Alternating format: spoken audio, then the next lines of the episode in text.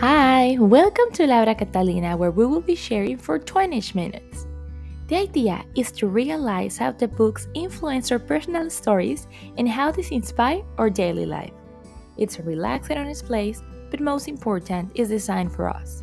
So please make yourself comfortable, and I hope you enjoy it as much as I do.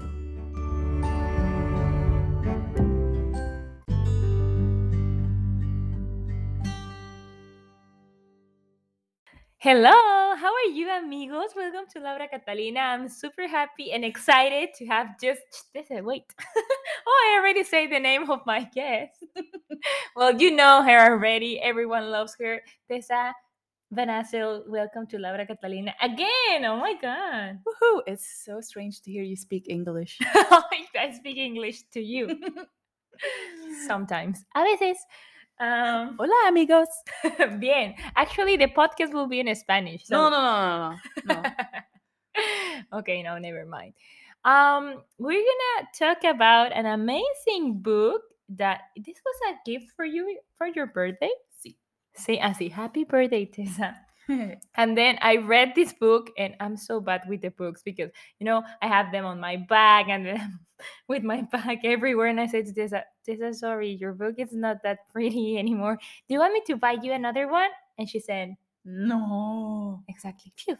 you have to buy me two now. yes, I will give you my list of my favorite. So, yes, Tessa, please let us know about this book, why this was a gift for you. Tell us everything. Uh, why it was a gift for me? um, hello, everybody. We will talk today about the amazing book, and you all, all have to read it. Sí. Ask Laura. Say, oof, oof, oof, yes. it's called Daring Greatly from Brene Brown. And actually, maybe a few of you already think, ah, yes, I know that book. Or somebody told me I have to read it. Yes, they are right. You have to read it. Um, the first time I heard of the book was, uh, oh my gosh, I'm afraid to say, 13 years ago. Ah! Anyway, let's forget that number. um, a long time ago. And I wasn't really like interested because the girl was a little bit like, you know, weird. I don't know. Doesn't matter. But then I got this as a birthday gift from one of my colleagues um, from two years ago. Um, and it says Two years ago already. Mm-hmm. Oh, wow. time goes fast, you know. Mhm. Soon you'll be 30. Anyway, um, it says, Happy birthday, Tessa. That's me. I'm Tessa.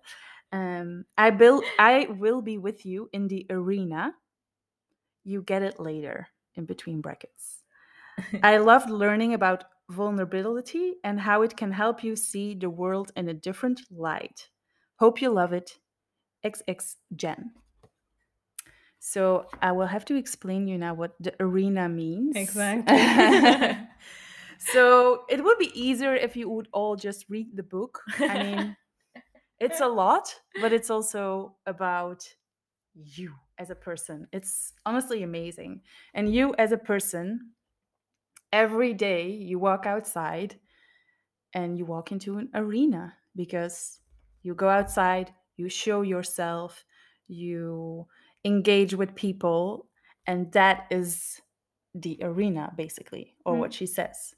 Um, it is about being vulnerable, daring to show yourself. You get it? Daring greatly. exactly. and it also re- reads on the cover of the book i just realized Mm. how the courage uh, to be vulnerable transforms the way we live love parent and lead so there you go it's about that arena the the lives we live how we love um, maybe you already have a little baby or something how how you parent or how you lead um, and yeah that's what she kind of talks about. Laura, do you have something to say? Because you read the book too. Yes, I read the book. I remember that I was in the bus reading the book, and she, then was, I was. she texted me she was crying. See, I was crying so many times, and I was sending pictures like, "Oh my god, this part and this other part." Say it's really good book and i'm excited about this uh, that we're gonna share i think this is probably one of the most important messages for me in the Mhm. book so we're gonna read about that and then we're gonna share some stories woohoo uh, we're coming back Shame derives its power from being unspeakable. That's why it loves perfectionists. It's so easy to keep us quiet.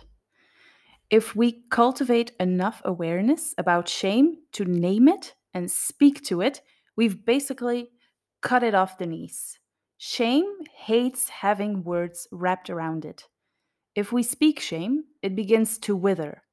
Just the way exposure to light was deadly for the gremlins, language and story bring light to shame and destroy it. Just like Roosevelt advised, when we dare greatly, we will err and we will come up short again and again. There will be failures and mistakes and criticism. If we want to be able to move through the difficult disappointments, the hurt feelings, and the heartbreaks that are inevitable in a fully lived life, we can't equate defeat with being unworthy of love, belonging, and joy. If we do, we'll never show up and try again. Shame hangs out in the parking lot of the arena, waiting for us to come out defeated and determined to never take risks. It laughs and it says, Ha, I told you this was a mistake. I knew you weren't enough. Shame resilience is the ability to say, This hurts. Hmm. This is disappointing, maybe even devastating. But success and recognition and approval are not the values that drive me. My value is courage, and I was just courageous. You can move on, shame.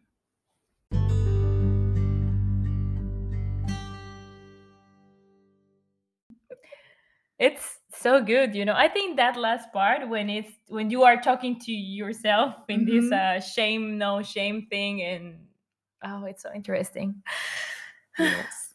I think everybody of us um, lives with that, you know? It's um, Brene Brown says it in the book as well, you know? It's a human um, feeling to have shame. Mhm. and she speaks about how shame is not like um yeah it's a personal thing but the problem of shame is it is also a social thing. Mhm. so you cannot really battle it on your own. You need to have other people next to you who battle it with you. Yeah. Uh, and that is something that probably a lot of us struggle with. And that is why that piece of um, that i just um, read out loud was how um, you need to speak sh- you need to speak shame. You need to um, admit it this is how i felt i felt ashamed you need to be able to find somebody you can trust and talk to about Yeah. it and just by talking about shame it will already disappear hmm And I think probably when you are a kid, I mean, I, I think that's why kids are amazing because they are not ashamed of anything. You know, they are just living and and then we as society, as parents, we're like, no, that's incorrect. That's not Mhm. okay. And then probably because your parents are so important, you're like, oh my God, this is so bad. I shouldn't be doing this. So then it's something that starts like being with you forever Yeah. and that's why it's so hard because you were like if my parents were saying no if my parents were rejecting me Mhm. the exactly yes the society will be like oh no that's super bad and Yeah. then when we have that courage of be ourselves again it's like wow when everything that changes is mind-blowing Same. exactly so tessa what is your your um story and you're gonna tell us a little bit the difference between Yes. shame and guilt and Mhm. So Mhm. in the book, she talks about shame. Um, shame is um, wait, I will say um, the differences first. You have shame, you have Mhm. guilt, Mhm. you have humiliation, and you Mhm. have embarrassment. And all of us know these words, and they know we know these feelings. The difference is how you. Um, um, oh, my English is gone now. Um, that's with all the Spanish around here, you know um, it's the it's more about the self-talk like the words you use Mhm. so with guilt it is more about um, i for example, I am bad. Mm-hmm. Being bad is my core, it is my personality. I cannot, for instance, change that. Yeah. That is shame. Mm-hmm. Guilt, on the other hand, is I did something bad. It's like, oops, my bad. I'm so sorry. but you are not the bad person. You You're are not the bad- you- someone that do bad things. Accidentally Yeah. or not accidentally. Yeah. um, did something bad. The difference between those two, um, what they explain in the book, is that um, guilt has a positive note to it in Mhm. the sense that you can change your behavior. You Mhm. did something bad, you aren't something bad, you know? Mhm. So you can still change. Ooh, I will never, like in the future, I will try and change my behavior and not do it again Mhm. that's guilt. Like you forgot to text a friend and you're like, oh no, she's gonna be so upset. Mhm. Um, okay, next time I will text straight away. Fine. Shame, on the other hand, um, is like, I am such a bad person. Um, why didn't I text her? Oh, this is horrible. Does it always happen to me? Yes. Yes, because I'm such a bad uh, Yes. friend, whatever. So Mhm. that's the difference that you need to remember. And I think a lot of us Mhm. sometimes misinterpret these feelings. Um, and also, you hear people say, like, um, oh, at least when they are ashamed, they will change their way. And there, there is the thing that people who are ashamed will not change their way because they think they are that way. Yeah. They believe that that is their personality. And it's really hard to change somebody's personality. By the way. um, then you have humiliation. Yeah, it's annoying. Um, if someone of somebody of your friends, you know, calls you out um, and in the middle of a group, and you're like, "Oh, come on! Like, why are you doing this? Mhm. Um, that is so uncalled for," you know. But that is humiliation. It will be the other way if you say, "Oh, yeah, I deserve that." That she Mhm. calls me out in the group. Um, yeah, that's totally on me. No, it's not. So Mhm. again, difference, shame, humiliation, and then you have embarrassment. And embarrassment is a little bit yeah, annoying, but it's also kind of funny in the end, like after a few years or something. I don't know. Um, but it's something you can laugh with, and in the end, it's fleeting. You know, you think, ah, this happens to everybody. Mhm. So like if you fall. yeah, everything, exactly. And I fall a lot. Um, so I came to realize that for me personally, Mhm. I have felt so much shame in my life. Mm. But everybody, all of you will say that. I'm pretty sure like over half of the people who are listening now will say, "Oh yeah, me too. Yeah, me Mhm. too." So you know that's um, embarrassment. We're all the same. um, and I remember this one time. So I think maybe I've said it already in previous podcasts with Laura that I might have had a not so nice um, relationship a few years ago. And actually, all of these things shame, guilt, humiliation, and Mhm. embarrassment comes back. And it was like, um, how do I explain this? Uh, he would um, make me feel guilty if I couldn't do certain things, or um, he would humiliate me if um, I wasn't able to like pump up my bike Mm. my uh, the tires of my bike or something. Mhm. FYI, that is really hard. um, but at the time, for me, that brought up shame because I really thought I am worthless. I am useless. I cannot even pump up my Mhm. bike's tires. I cannot even, uh, I don't know, bake an egg properly the way he likes it Mhm. um, that's Mhm. all on me you know i'm such an idiot person so dumb really that's how i spoke to myself Mhm. um, obviously that didn't help the relationship and that didn't help the relationship with myself you know i was so ashamed and i remember one time and here again it's uh, actually humiliation but at the time i literally thought it was me i'm the i'm the i'm the idiot here Mhm. um, and I went to see him uh, race. He had a, a, a cycling race, or Mhm. however you call it.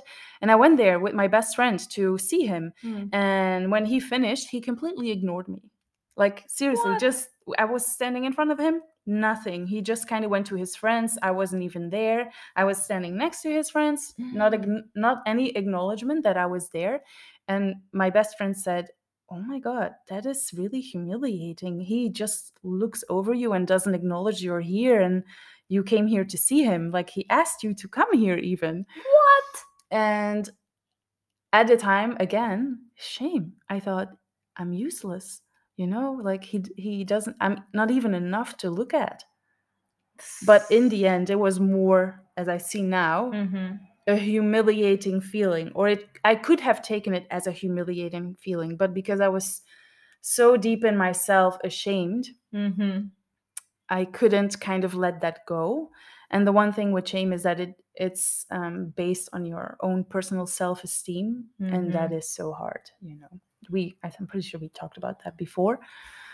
Um, so obviously, years later, um, shame is not really helpful when you're working or in, in any environment. You know, Of course. it's uh, so degrading for you as a person to like feel all crumbled like oh my god i cannot come outside um, because i'm so stupid and, and i'm this and i'm so clumsy and and now what i try to do is actually um, think oh, okay yeah that was embarrassing Mhm. but it's not who i am and okay i might say some dumb things or do some dumb things uh, but in the end is more about oh yeah okay that made me feel a little bit embarrassed but it's okay a Mhm. lot of people are embarrassed but it's a work in process you know to figure out um, let's not get shame into our head in the end um, that's what i love about this book she speaks about the arena Mhm. and it's also what my friend said i'll see you in the arena and i Mhm. I say to all of you i will see you in the arena just show yourself who you are um, don't fear being judged or um, or hurt or shamed Mhm. you know it's uh it's something we all struggle with Yeah, and probably we don't know the difference, you know? And when I read this part, I was like, wow. mm-hmm. Because I was like, of course, there's a big difference between someone you believe you are, you know, because the difference between to be and to do something, Mhm. it sounds like ah, it's like kind of the same, but it's not the same. Like here, what we're what we're reading, no, it's not the same. I did something bad that I'm bad. yes because if not you cannot change and then probably if you have in if in that moment you were feeling like oh like really bad everything was oh it's not that i don't know how to do something it's because i'm stupid that i cannot do it well exactly you know and and then you cannot do anything because it stops you from learning as well if you feel Yes, ashamed yeah. you don't want to develop you don't want to learn because you think you are un- unable to mm-hmm. and that's crazy you know we can all learn i mean you can be a kindergarten teacher now and and uh, an electrician tomorrow you know? You all exactly. But the thing is that you need to yeah overcome that feeling and start to do something different. And when you told me you're also gonna share a story i was like no i'm gonna share? But then i'm in this process of overcome that. And i was thinking that's shame that's guilt. So we're gonna figure it out now tessa. Okay okay. I'm, ready. Tell I'm me. ready. So this driving thing because Oof. oof, because you know i'm almost 30 i'm so old well i'm 29 and you know i'm old to never you know drove before Uh-huh. and what happened is that when my dad because i think a lot of people your dad is who teach you to drive or yes and then there's a lot of problems because your dad is like, ah, you cannot drive or be careful, watch Uh-huh. out, blah blah blah. But my dad, you know, when he was angry for me, was like, oh, it was scary. So when we try it, at the end was like, no, you know, mm-hmm. I was crying. My sister was also there, she was Oh. crying. My dad was like upset. So we were like, no. And then, you know, time passed, and then I had other boyfriends I didn't need to try, you know. I was everywhere with my other friends, so I never had the necessity. And then I came to New Zealand and I was already 20 something. And then I had a, a husband, and then the husband, oh, yes, I'm gonna teach you. Then that never happened, and then I got divorced. oh my God. so she still doesn't drive FYI. Espera, no, now it's different. So then I was, you know, 20, yes, that was this year, 29, and I said, you know, it's enough. And sometimes you're thinking like, oh, I should start doing this, you know, but in your mind it's like, no, I'm too old now. You know, it's Mhm. not a time now to drive. But then at the same time, it's like, oh my God, I'm so ashamed. You know, I'm 20 something and I cannot drive. and that's something that is really important you know because if Mhm. any emergency you need to do it or just because it makes you more independent or Mhm. whatever but the thing is that it was something that i had in my mind but that i never really I, I wasn't doing something to make it happen you know Mhm. what you're doing ah yes that will happen that will happen like a lot of things happen in life like that Yeah. you're just waiting to see i don't know No, you need to learn. exactly and then i say okay no it's enough you know and the first thing is say no i cannot drive so then i need to to see what i need to do and then there was this great classes that was in spanish and that we were a lot of people learning and it was fun because we learned from the road code all together playing games.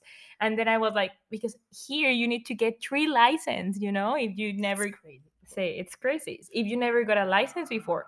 So now i have my learner driver license that is you just do like a theoretical exam but for me you know some people were, were asking me oh what are you doing on saturdays and i was like oh yeah, i don't want to tell that i'm taking these classes you know see because it was like I, ah. but then i said you know that's life Mhm.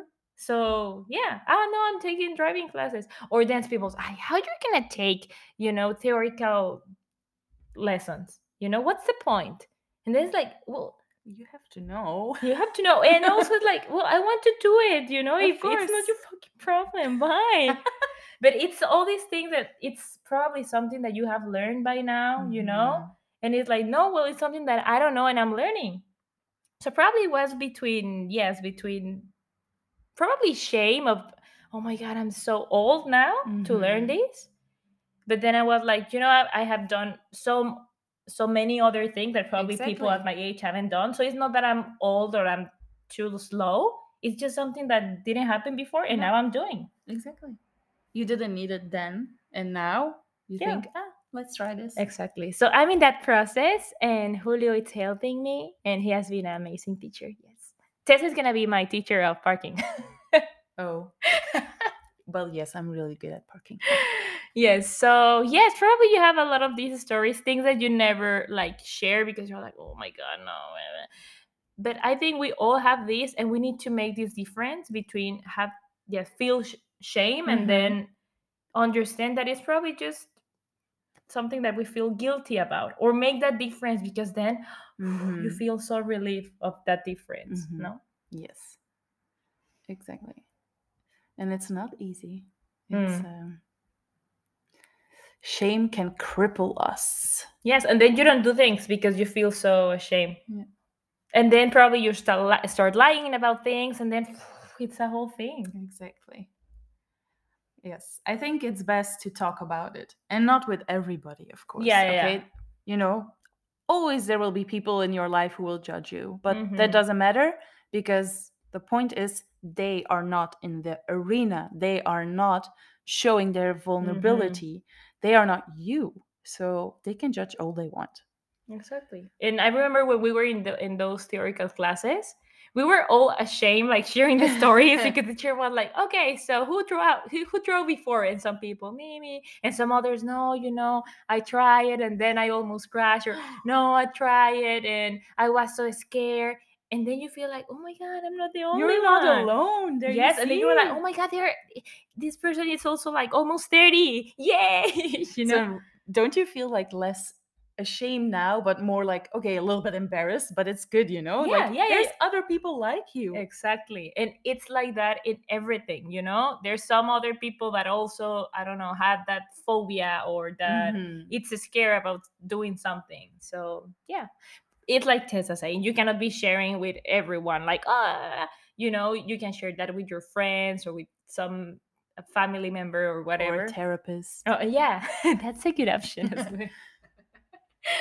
so, yes, this is our topic today, amigos. We hope you enjoy it. And now, Tessa is gonna read something from the book, or you're gonna Ah, share something from your I think heart. I will share something from my heart, but it's not really um, like a, a written something. I will share an, um, a little secret. Ay, Dios mío. Okay, amigos. So we're gonna share the little secret of Tessa, and then we're gonna we're gonna come back to say adios.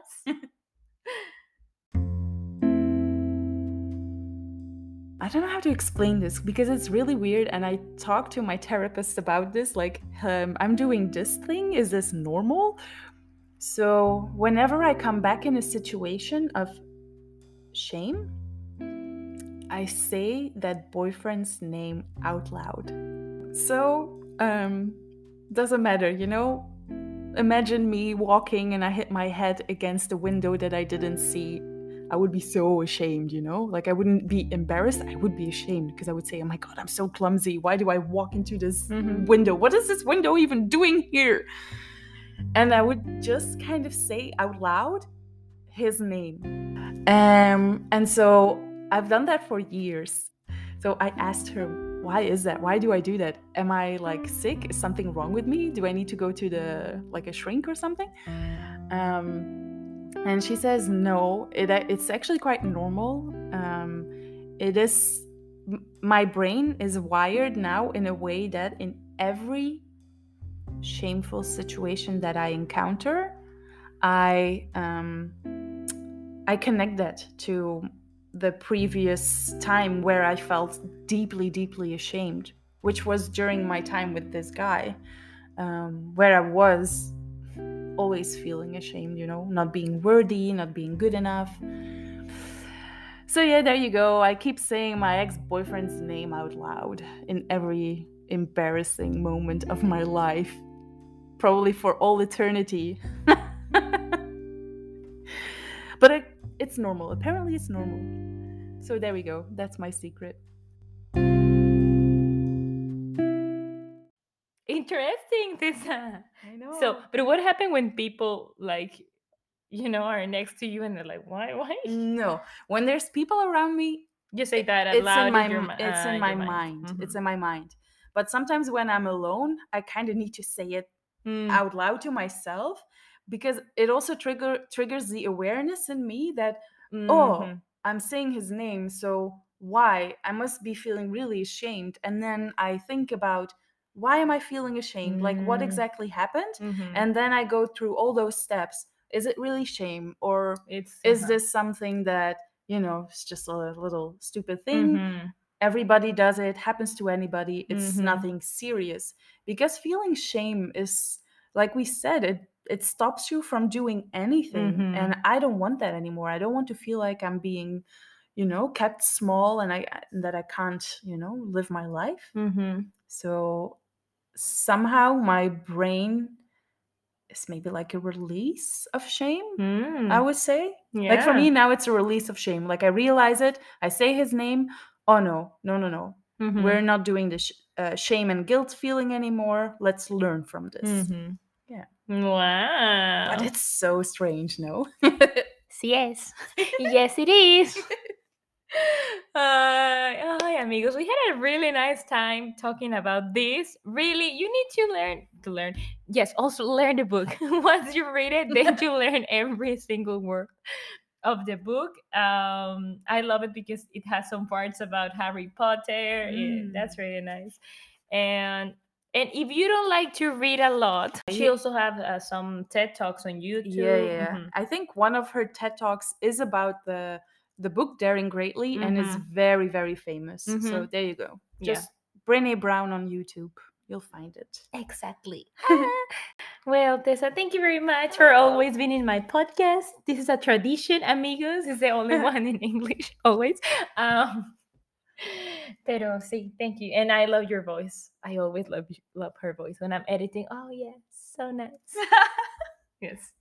The first time actually that you were on on the podcast, I remember that Julio said, "Oh, that Tessa has a really nice voice." i remember the first time you were really sick and you had like that sexy nasal voice Ah, yes, I miss that.